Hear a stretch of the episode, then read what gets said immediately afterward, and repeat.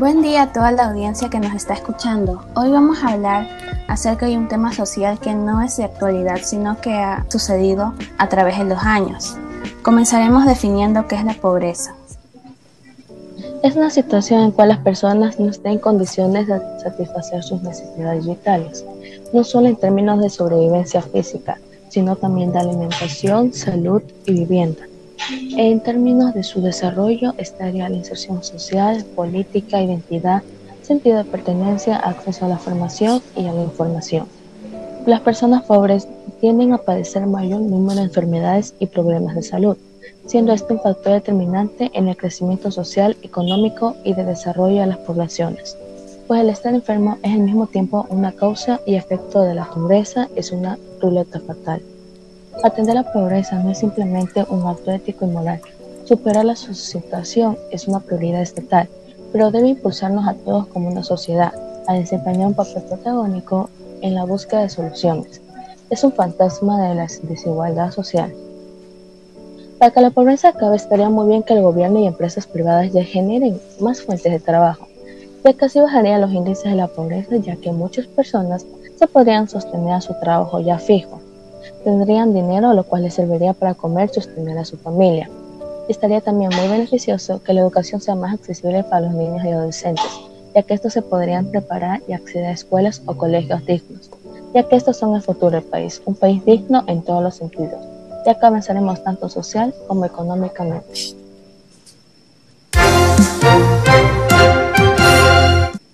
Vamos a dar la noticia. El 38.1% de ecuatorianos vive en la pobreza con múltiples carencias. En esta noticia nos dan un porcentaje de pobreza en Ecuador a fines de 2019 y 2020, donde se toma en cuenta factores como el acceso a la educación, la atención médica, el empleo y la vivienda. Estos aumentaron 0.2 de porcentaje de año. En comparación con otros años, aumentó un 1.9%. ¿Por qué se da esto? Tenemos unas principales causas a los ingresos, ya que en personas que trabajan o se están preparando no reciben dinero suficiente para estudiar, que es vital para todas las personas, y esto hace que varias personas no consigan trabajo y puedan salir adelante. Ecuador debe disminuir la pobreza, mejorar la salud, tener educación de primera y elevar el nivel de cultura para que el pueblo elija los mejores candidatos, que esto va a ser una decisión importante para el futuro de los jóvenes. Vamos a hablar acerca de las causas y consecuencias de la pobreza.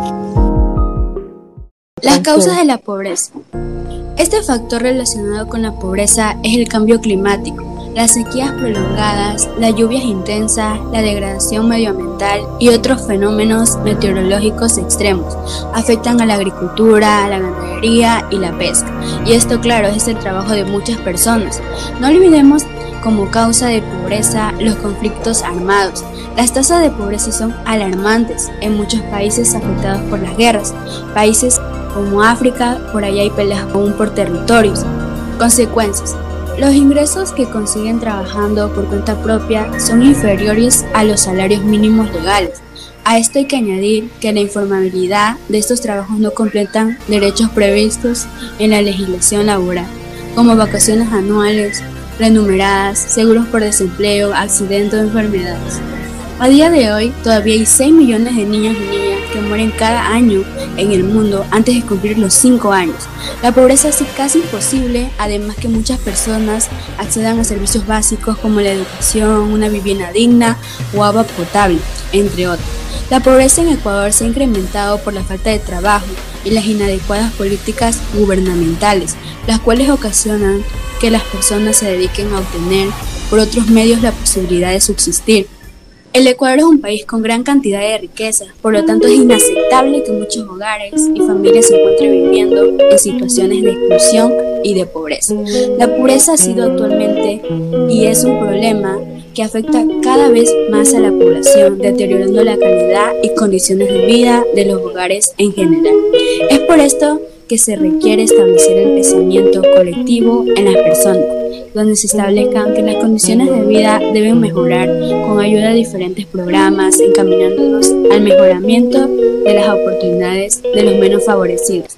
Actualmente el Ecuador se encuentra funcionando diferentes instituciones enfocadas en la planificación de planes, proyectos, estrategias y políticas para la reducción de pobreza y la pobreza extrema, además de la disminución de los índices de desigualdad con el fin de llegar al buen vivir. Gracias.